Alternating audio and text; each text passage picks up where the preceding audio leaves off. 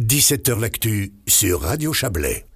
Le Magic Pass poursuit son aventure et poursuit sa croissance en journée de ski, en journée d'été aussi, mais euh, aussi en stations participantes. Euh, elles étaient une quarantaine pour l'abonnement 2022-2023. Elles seront 16 de plus pour la prochaine saison qui s'ouvre. Bonsoir Pierre Besson. Bonsoir.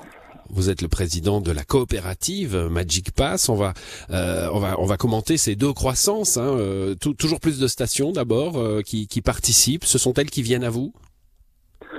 Euh, d'une une partie, c'est elles qui viennent à nous, d'autres, euh, c'est nous qui allons les contacter parce qu'on pense que c'est une, euh, c'est une station qui peut apporter une nette amélioration de l'offre pour nos clients. Je, justement, à propos de, de l'offre et de la qualité que vous tenez à préserver, vous allez les tester, ces nouvelles stations, je pense aux, plus petites notamment. Euh, Tester, si vous voulez, ce qu'on en... Y observer l'offre oui, bien sûr. Alors c'est surtout ça. On regarde déjà leur situation géographique. Est-ce qu'ils sont proches d'une d'une localité euh, à forte densité de population On regarde leur fréquentation et on regarde aussi, bien sûr, l'offre qu'ils pourraient apporter à nos clients. Et de là, on, on essaye d'évaluer le nombre de nouveaux clients qu'on pourrait avoir et bien sûr aussi d'évaluer en fait ce qu'il nous coûterait en, en fait en passage, en nouveau passage. Et en général, on arrivait à, toujours à ce que ça soit positif. On l'a vu notamment avec des stations de l'année passée qui sont venues nous rejoindre, notamment Métabier par Jura. Voilà, dans le Jura français, hein, c'est la seule, euh, c'est la seule station française. Pour les nouveautés cette année, il y a, une nouvelle station dans le dans le Jura vaudois. Il y en a quelques-unes dans le Haut-Valais. Sinon, euh, ça c'est plutôt en, en, Suisse allemande, en vraie Suisse allemande, je veux dire, y compris jusque dans le le canton de Lucerne. Euh, euh alors j'ai pas vu parce que je connais pas très bien les stations de, du canton de Berne et, et, de ces cantons-là, mais j'ai prendre celle qu'on celle que tout le monde connaît. le, le travail est en cours.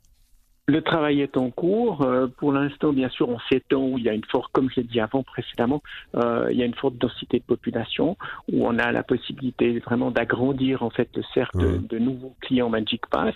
Euh, il y a des si, je, si je traduis ce que vous dites là, plus près vous êtes de, de Zurich, de Berne, des, des très grandes agglomérations suisses, mieux mieux ce sera. Oui, mais bon, allons trop loin, disons, restons déjà sur le canton de Berne. Euh, Berne, en fait, dans l'axe, si on veut, euh, disons, Berne, Thun, euh, Interlaken, il y a déjà pas mal de réservoirs à, toucher. Puis maintenant, on est arrivé juste à, une station lucernoise, Barbarec. Bon, le chemin, euh, le chemin de, de, la conquête nationale euh, se poursuit. Euh, on va parler de l'autre croissance, celle des journées skiées. alors, c'est évidemment dû au fait qu'il y a plus de stations chaque année, donc évidemment il y a plus de journées aussi, mais le trend reste positif. J'ai presque envie de dire malgré ça. Oui, le trend est positif. Euh, je dirais que bon, bah, cet hiver, euh, l'hiver en cours, ben, bien sûr, on, a été péjoré par le, les fortes chaleurs et la pluie qui est venue sur les, fêtes de Noël. Mais disons, on est, on est en croissance. On est bien sûr en croissance en nombre de ventes, hein, euh, puisqu'on a une progression de l'ordre de, de 17% cette année. Euh, ce qui est juste fantastique, c'est une croissance qui est supérieure en définitive. À, on augmente systématiquement notre cercle c'est euh, ce qui nous permet en fait euh, de couvrir, d'éviter en fait de passer par une augmentation du tarif. Mmh. Avec euh, les journées d'été, je le disais, c'est important, hein, qui qui qui augmente aussi de façon constante. alors évidemment, on peut pas comparer les chiffres d'abord parce que là, il y a, beaucoup de stations qui fonctionnent en hiver, qui ne fonctionnent pas en été, donc les chiffres sont, sont incomparables entre l'hiver et l'été. Mais je je j'ai pas analysé finement, mais enfin on dirait que les courbes sont sont assez parallèles. Hein. Oui, elles sont parallèles. L'offre d'été, en fait, de plus en plus, euh, on a eu en fait euh, les gens qui ont un sésame pour l'année, euh, ils en profitent l'été. Deux tiers de nos clients qui ont un Magic Pass viennent au moins une fois en été, ce qui est ce qui est réjouissant d'une part, et aussi c'est un apport économique pour nos partenaires juste fantastique. On peut dire quand les hivers sont difficiles, les étés sont rassurants? Les hivers sont parfois difficiles. mais disons que non, mais c'est vrai que c'est rassurant. On doit se diversifier, on se hmm. doit de diversifier euh, pour essayer que chacune des stations équilibre leur, propre compte.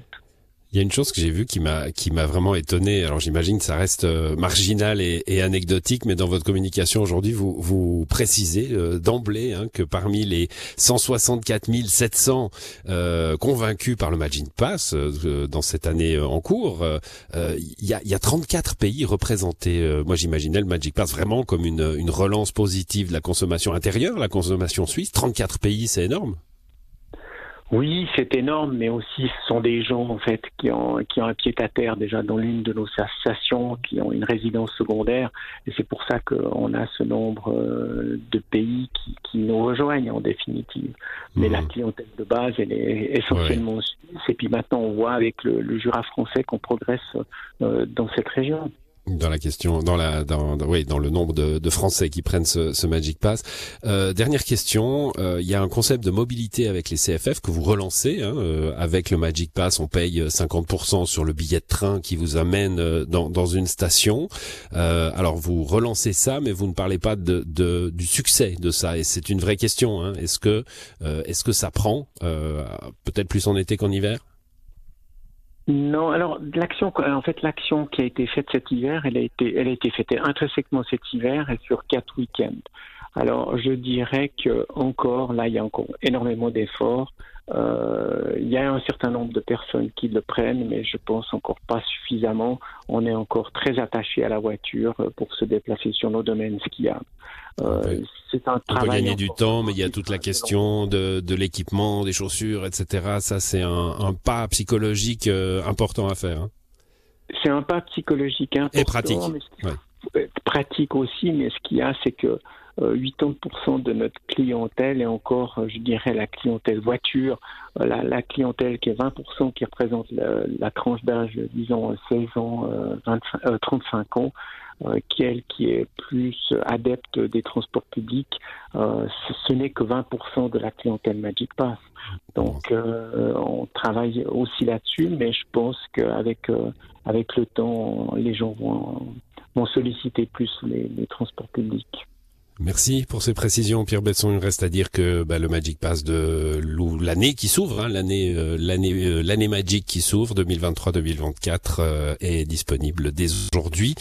merci à vous, bonne soirée. Merci à vous, bonne soirée.